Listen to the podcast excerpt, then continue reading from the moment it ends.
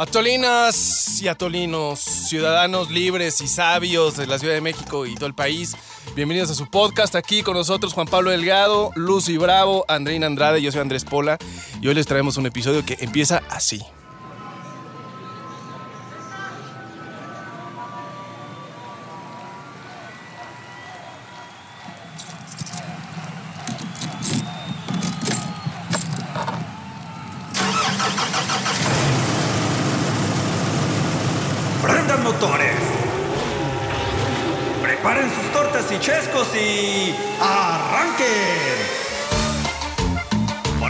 Atole se pone sus tenis Fosfo, fosfo. sí, para irse al INE a hacer campaña por toda la República Mexicana. Ahora voy de camino a Veracruz. corriendo a Aguascalientes. Saliendo hacia Hola, Tlaxcala. estoy por salir hacia Quiero Puebla. decirles que me da muchísimo coraje. Porque ahora sí, raza, la carrera electoral del 2021 está agarrando mucho, que digo mucho, muchísimo calor. Y sí, es el bueno. No vas a creer la nueva de López Obrador. Pero como casi todo lo que pasa en México, la cosa electoral también se despedorró de último momento. Y se te despedorra la caja.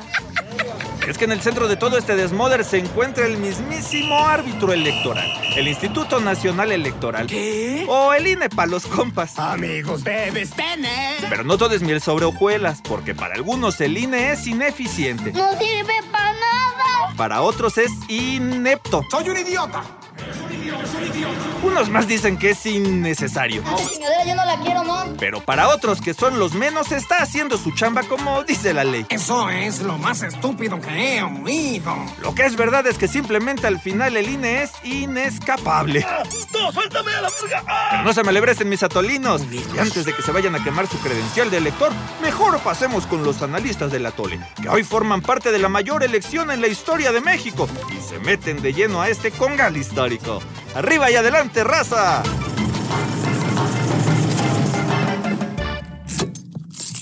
Pues como ven, queridos camaradas y Andreina Ay, y dale con el Andreina camaradas, Andrade. pero ya, o sea, ¿va a ser para siempre o es Yo creo que temporal? sí, yo para creo que siempre, sí. ah, bueno.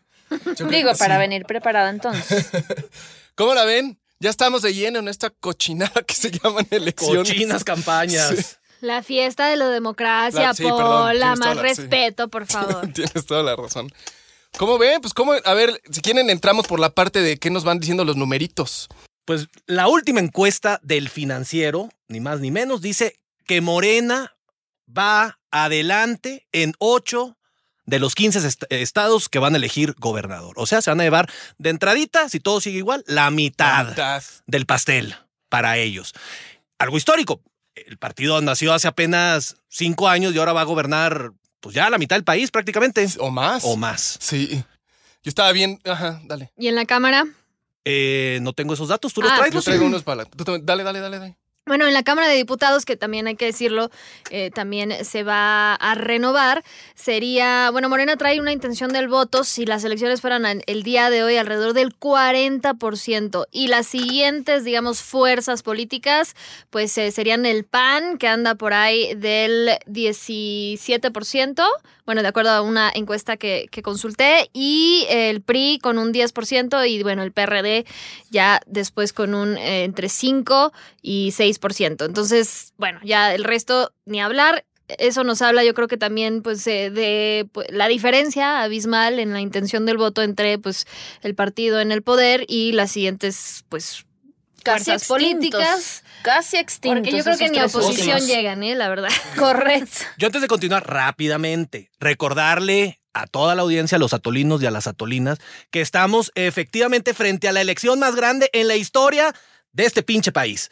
Más de 21 mil cargos se van a elegir, 15 gubernaturas, ya lo mencionamos, 30 congresos locales y más de mil presidencias municipales, o alcaldes. Entonces, está, es- está choncha esta elección, choncha, choncha. Y cotorreando con Andreina, hace rato me decía, nos recordaba más bien, que esto es un referéndum total para Andrés Manuel López Obrador y su proyecto. Lo cual está caño porque, por ejemplo, o sea, si los datos que traía Lucy más o menos se traducen en que Morena pues va muy probablemente tener mayoría en la Cámara de Diputados otra vez. O sea, con esta eh, intención de voto que ya mencionaba, más o menos apuestan que dicen, pues van a tener alrededor de 260 eh, diputados, Morena solito, más sus aliados, ¿no? Nada que haga este señor. Entonces puede llegar a tener, nada que haga, puede llegar a tener la mayoría calificada de 340 y tantos, 343, Y es una cosa rarísima porque Y agárrense. Yo sinceramente no veo a Morena como perdedor, definitivamente. Y eh, lo que decías del referéndum, sí, eh, a mí me parece que hay dos cosas. Primero, que el gobierno obviamente eh, sí, sí eh, necesita, para continuar con este proyecto necesitan por supuesto la mayoría en el Congreso.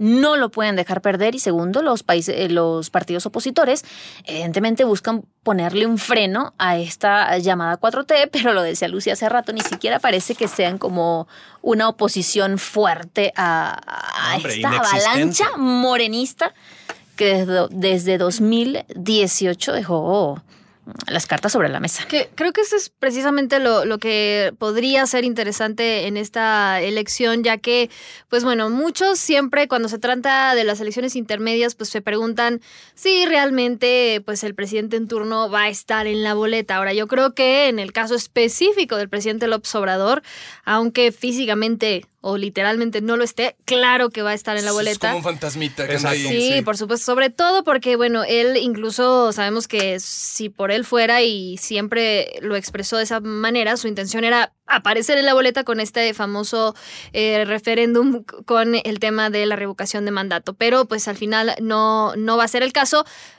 De igual forma, sabemos que eh, en estas elecciones pues hay todo en juego, ya lo decías tú, Juan Pablo, el tema de la continuidad o no del proyecto del presidente, pero más allá de la planadora, que seguramente va a ser el caso eh, para Morena, yo creo que sí hay que mencionar que hay como muchos factores, digamos, también en esta elección que hay que tomar en cuenta. De entrada, el hecho de que llegamos a esta elección, pues en un ambiente de profunda polarización, eh, también en plena pandemia y eh, con un em- ambiente sumamente enrarecido por las disputas y los señalamientos que se han hecho en torno al Instituto Nacional Electoral, que El es el árbitro. encargado de ¿Árbitro? organizar precisamente los comicios. Y a mí no me parece asunto menor, sé que lo vamos a, a platicar mucho más a detalle, pero sí es de llamar la atención que, pues digamos, ya cuando juntas todos estos elementos, la verdad es que sí va a ser una elección sumamente... Híjole, pues yo creo que polémica por decirlo menos. Más esto no significa que vaya a traducirse en un debate nutrido, democrático y lleno de propuestas y estrategias, porque si nos ponemos ya a revisar lo que va de las campañas y las plataformas que han presentado los candidatos, híjole, está para llorar, señores y señorita, porque en verdad, en lo que va del arranque de campañas es verdaderamente lamentable, vergonzoso, indignante, en verdad... hay ejemplos que ustedes seguramente y todos los hemos visto en redes sociales que se han viralizado, que van desde lo ridículo hasta lo verdaderamente ofensivo y a mí me parece también pues muy triste que ese sea el nivel del debate político y el nivel de los que pretenden ser nuestros funcionarios públicos. Sí, claro. Aquí la cuestión, lo decías tú, Nina, Morena no puede perder esta elección. Y entonces, perversamente, diría yo, pues de una vez nos vamos preparando. Número uno, para la cantidad de impugnaciones que va a haber en esta elección, va a ser un tsunami, una avalancha.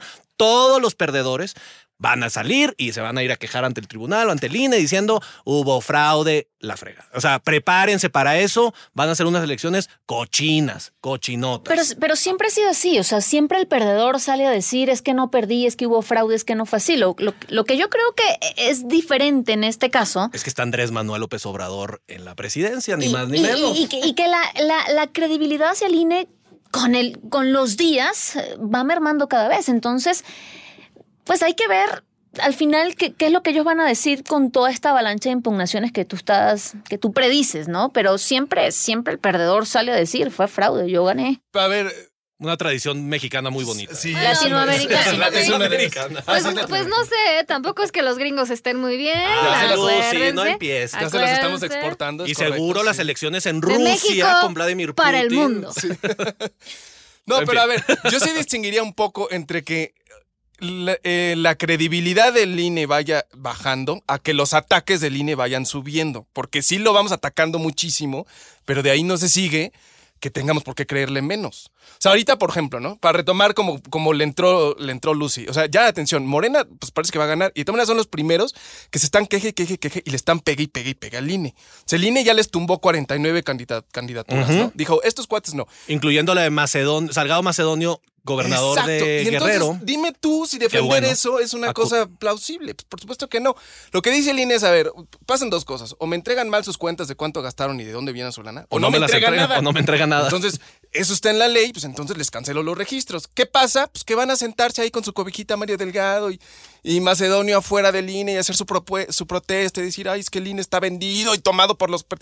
Dices, maestro, si no cumples la ley, te están aplicando... Sí, que aparte O sea, son requisitos mínimos. O sea, todavía ni siquiera estás gobernando y ya te crees por encima Claro. de la ley. O sea, no, no quieres cumplir las reglas, pues se trata de una competencia pareja, que es algo que supuestamente ellos han peleado históricamente. Ahora, también hay que decirlo que eh, el INE tampoco es que sea pues un angelito, ¿no? También han cometido errores y han pecado, creo yo, en algunos Totalmente, casos de exceso de protagonismo y han olvidado que, pues al final del día, pues como árbitros son los últimos que tendrían que estar, digamos, en los reflectores, en el sentido de haciendo declaraciones y pues llevando un poco como este pues hasta incluso como estandartes políticos y yo creo que en el caso específico del consejero presidente sí ha cometido mu- muchos errores porque ¿cómo me explicas que en plena pandemia, en pleno proceso electoral, en plena crisis económica, el cuate esté más preocupado por promover amparos para proteger su salario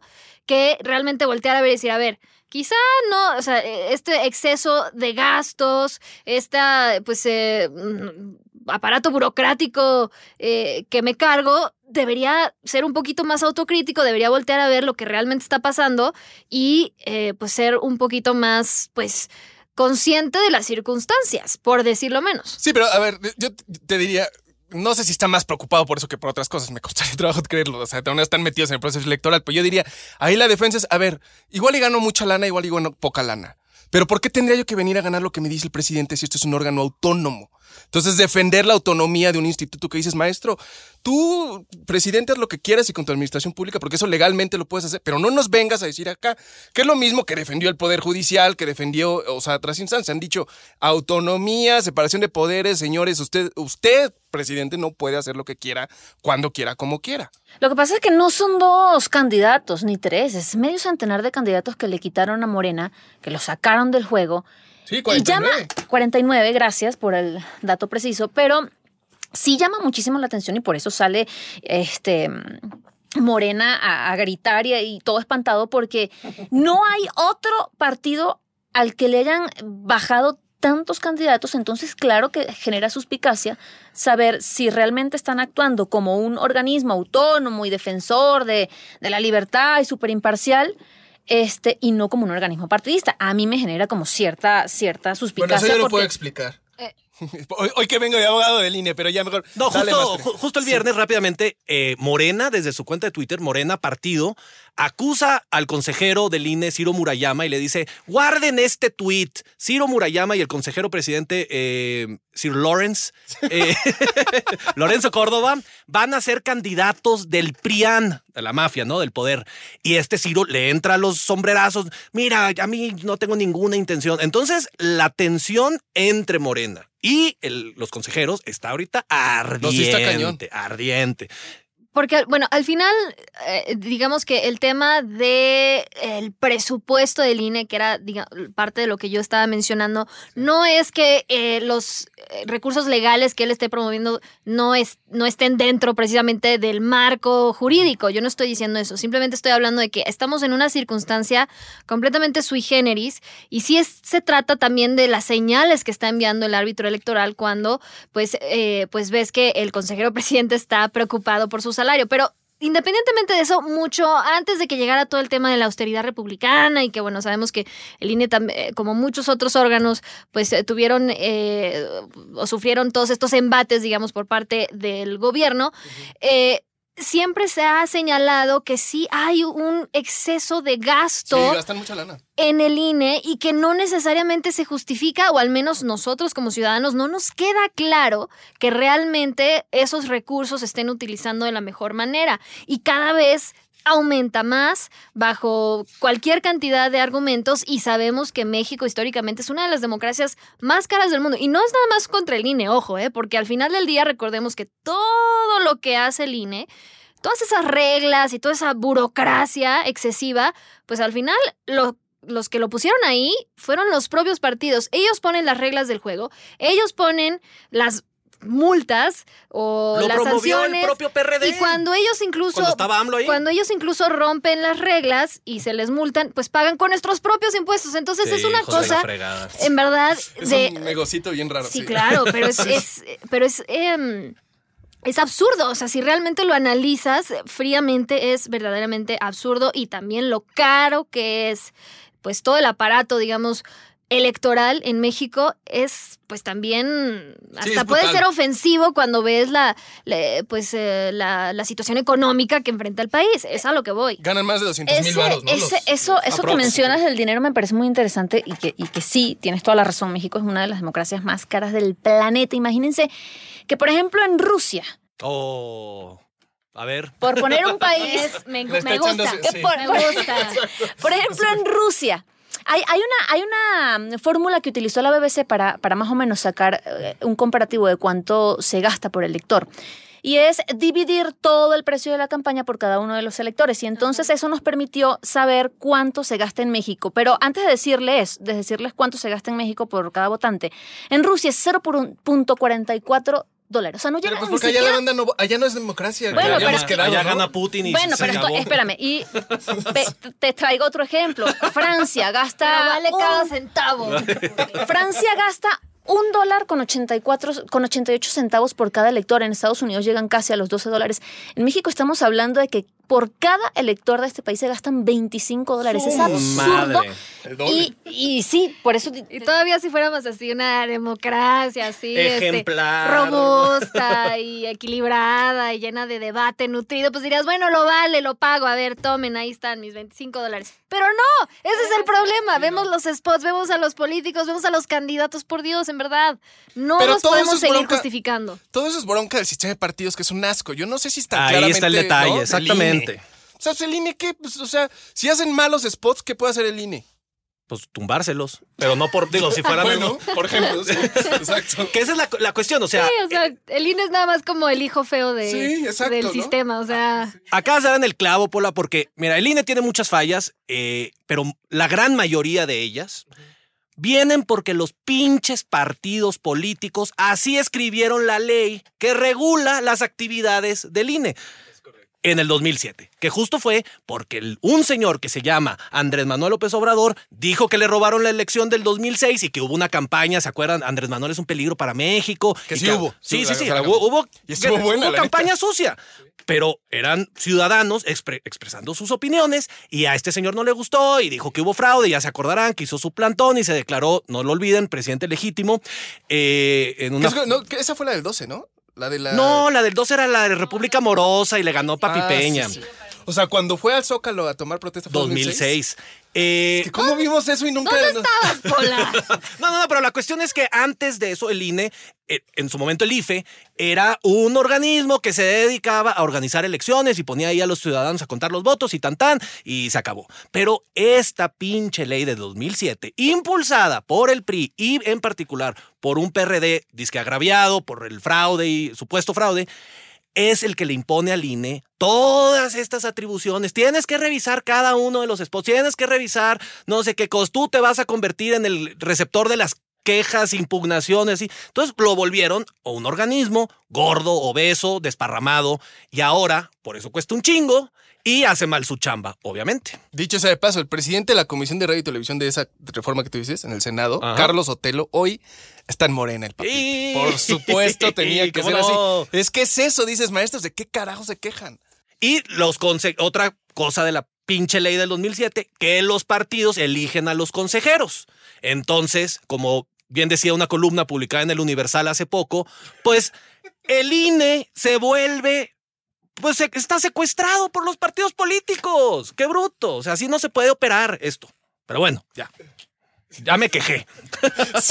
Pero es que, digo, de, de, de que esté, digamos, cooptado, cuestionado, etcétera, a que desaparezca, yo creo que tampoco. O sea, hay un, hay un largo camino todavía por recorrer, porque en realidad tampoco hay que olvidar lo mucho que nos costó tener un instituto electoral como el que tiene México. Una y democracia incluso- de entrada. que incluso en muchos países que no, pues, simplemente no lo tienen y sí voltean a ver, digamos, el caso mexicano, pues eh, como pues un ejemplo, ¿no? Pero eso evidentemente no le ha evitado el ser, pues, eh, invadido o cooptado por los propios partidos políticos. Correctísimo, Entonces, Lucy Bravo. Correctísimo. pero en realidad, pues sí, la clave, regresamos a cómo empezamos, la clave estaría en el Congreso, porque al final quienes pueden hacer algo al respecto para corregirlo o enmendar el rumbo, como quieran llamarlo, pues son los legisladores. Pero sí, ni siquiera cuentan con una estrategia, un mensaje claro, una campaña que realmente,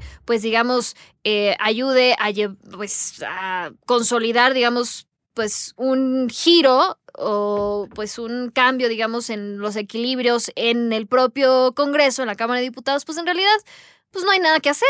Y realmente, eh, pues yo la verdad veo ya el panorama muy, muy difícil para pues un equilibrio de poderes en general, porque en, en México yo creo que históricamente eh, pues siempre de alguna forma nos ha ido pues un poquito menos peor cuando hay este cuando no tienen mayoría, eh, en- o sea, el Ejecutivo no tiene mayoría en el Congreso, porque entonces Sí, eso claro. genera debate, ne- genera negociación, que según yo, pues son las condiciones mínimas de una democracia. Yo creo que ustedes lo han dicho muy bien, o sea, el INE es lo que es porque los partidos son como son y me parece que Muy buena frase, necesita, sí, para la necesita una reforma urgente y contundente porque sí estoy de acuerdo contigo, eh, Lucy. La idea de desaparecerlo también nos quitaría esa sólida democracia. Entonces, para no, no soy de la idea de, mm, de acabar con las instituciones, pero sí, esta por lo menos necesita una reforma desde la médula espinal. Sí, pero no es lo mismo una reforma con Morena en mayoría por supuesto, por- en eso que, que precisamente con eh, pues un equilibrio de poderes. Entonces, eso es lo verdaderamente preocupante, porque si no, agárrense con la siguiente reforma En eso sí tiene político-electoral. eh, justamente ahí, tienes sí- toda la razón y eh, vaya, cabe la pregunta, ¿qué va a pasar cuando Morena arrase en, en el 6 de junio y todo lo que se viene? Yo sí creo, soy muy conspiracionista, me vale, Morena, prioridad, una vez, si retoman la mayoría, mandar a la fregada al príncipe Sir Lawrence y a todos sus muchachos y vol- reformar nuevamente al Instituto Electoral, pero yo sí creo que para peor, para volverlo a mandar a gobernación como en los oscuros tiempos del PRI o alguna cosa de estas. Sí, beneficios Y- y partidistas de argumentos- cara a Y 2024. ya me los imagino a Morena, bajo argumentos de eh, la austeridad republicana requiere que gastemos menos lana y así vamos a quitar a estos burócratas nalgones y todo esto. Y es que son simuladores. Y son- sí, claro. neoliberales, ne- simuladores, hijos de Salinas. Y que, sabes, y el pueblo no, de sí. México, el pueblo bueno, es que va a aplaudir como foca, señores. No, no, protesto aquí. Pero ese es, fíjate, yo estaba viendo, obviamente hay mil encuestas, no podemos decir todas, pero estaba viendo la encuesta de gobernador de Sonora y había un dato que a mí me llamó la atención, más allá de la intención de voto, porque lo que decía es que el 65% de los sonorenses saben que este año va a haber elecciones para gobernador, ¿no? Entonces sí saben. el 6-5. 6-5%. No, que, pues bueno. Pero el 70% de los entrevistados te lo dicen abiertamente que le ha prestado nula atención al proceso electoral. Sas. Entonces dices, maestro, ya sabes, y te vale madres. Sí, publico Entonces, poco ¿Esto en dónde? Esto en Sonora. No, y aparte, en Sonora. Claro, y va a ganar Duraz y todo. Pero bueno, pero quiero decir, o sea, también nosotros estamos un poco como en el mismo canal de que decimos, ay, mira, maestro, Pero es pues, ¿quién que sabe quién es mi regresamos a lo mi mismo. alcalde? Cuando ves también pues el Sí, nivel, claro. pues es que también nos la ponen bien difícil, en Oh, verdad, nos la ponen más difícil, porque también como ciudadano, o sea, tienes un límite a la paciencia y lo compruebo aquí Y a cada la vez que grabamos el atole. Sí. Te desencanta si lo grave de todo esto es que sea el abstencionismo el protagonista de ese día porque es demasiado importante votar en las elecciones intermedias que culturalmente no la gente no va tanto a votar en esas elecciones. Sí, en promedio creo que de- es 40 bajos o 30 altos de, de la gente que va Y, a la- votar. y es que la El neta, por yo, ciento del padrón, digo, de la lista la, nominal. neta, no- la neta, yo no sé qué voy a hacer, ¿eh? O sea, sí me lo pregunto, digo, no, no, o sea, ¿por quién fregados va a votar? ¿Por el PRI, por el PRD, por el PAN o ¿Qué es- Morena? Es lo que siempre hemos No dicho manches. aquí desde el primer episodio, que si no me equivoco fue el tercero. ¿Dónde fregados está la oposición? No hay ni perfiles. Bueno, está Naya recorriendo la República diciendo que, que tiene mucho coraje. Que le da mucho- que le da mucho coraje. Y comiendo tacos de frijol y bueno, y prohibiendo las caguamas No, para. pues deja tu Anaya, o sea, Pero también. es el que- único. no, que. re- a ver, a ver, o sea, a deja tu ver. Anayo, que, que, que Guácala, revivieran personajes. De, o sea, ¿de qué me hablas? Fernández de Ceballos, Ah, bueno, Margarita sí. Zavala. Mom- ¿Qué me verdaderas estás momias. hablando? No, Momias de la y más política. allá de eso, o sea, como, ¿por qué? O sea, no hay nadie más en este país, en verdad, no hay otros Y cuadros. tampoco hay cantera. No hay talento, no hay, en verdad. Lucy Bravo para ¿Cómo- presidente. Ándale, vamos a Chin, can- de una Ya habíamos vez. quedado aquí, ¿no? Íbamos Sí, a iba a ser a las, a las señoritas. Exacto. Pero, por ejemplo, esto que mencionabas, Paula, sí es interesante porque, a ver, si tomamos el ejemplo de Sonora, el hecho de que in- independientemente de que no hayan seguido la, el proceso electoral hasta el día de hoy y que aún así Morena esté tan bien posicionado en las encuestas, nos habla de que efectivamente, pues ahí es de muchísimo peso, por ejemplo, no sé, el nivel de aprobación que, Del del que goza el presidente López Obrador, que hoy anda por ahí del 65%, ¿no? Más o menos. Sí ha tenido variaciones, Se de ha hecho... caído, ¿no? Como 20 puntos. ¿no? Sí, en, eh, a principios de año estaba bastante mal, luego arrancó la vacunación y uff, bueno, ya se fue al cielo. Pero, híjole, yo la verdad no sé si en este caso, digamos, podríamos enfrentarnos a un escenario en donde, a pesar de gozar de altos niveles de aprobación, pues quizá eso no se traduzca en votos, al menos en la Cámara de Diputados, porque una cosa son las gubernaturas y otra cosa es eh, el Congreso. Por ejemplo, a mí me pone a pensar lo que pasó con Felipe Calderón. Sí, el archienemigo. Chan, chan, Este, fecal. ¿Se acuerdan cuando le decían fecal? Fecal. porque en, precisamente a estas alturas, digamos, de su gobierno, gozaba de niveles de aprobación incluso más altos que el peje y aún así perdió 59 curules, ¿eh? En las intermedias En las de intermedias. Felipillo. Híjole, pues mira, eh, eh, ya, su dosis de atoli, queridos, queridos cabrones, ya antes de seguirnos documentando el optimismo, como diría Monsi.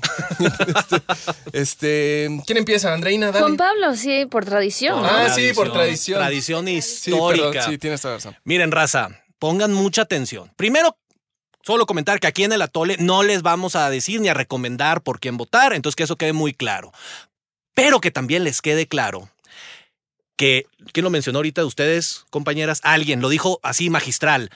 No puede haber una verdadera democracia si se le da todo el poder a un solo partido. Entonces hay que tener... Molotov, lo dijo Molotov. Ah, mira, ¿estás hablando en serio? Ah. ¿No te acuerdas de la rola de...? Más duro te van a venir a censúrenle ahí, producción. Eh, aguas, eh, yo sí estoy en lo personal muy preocupado con las nuevas ideas que se le puedan ocurrir a este partido si les vuelven a garantizar una mayoría. Ya saben lo que van a hacer. Número uno, darse una super mayoría de maneras ahí medio chicanas, con chicanadas, y van a seguir con sus ocurrencias. Yo creo que es momento de parar esas ocurrencias y construir verdaderos contrapesos en el gobierno. Ahí está.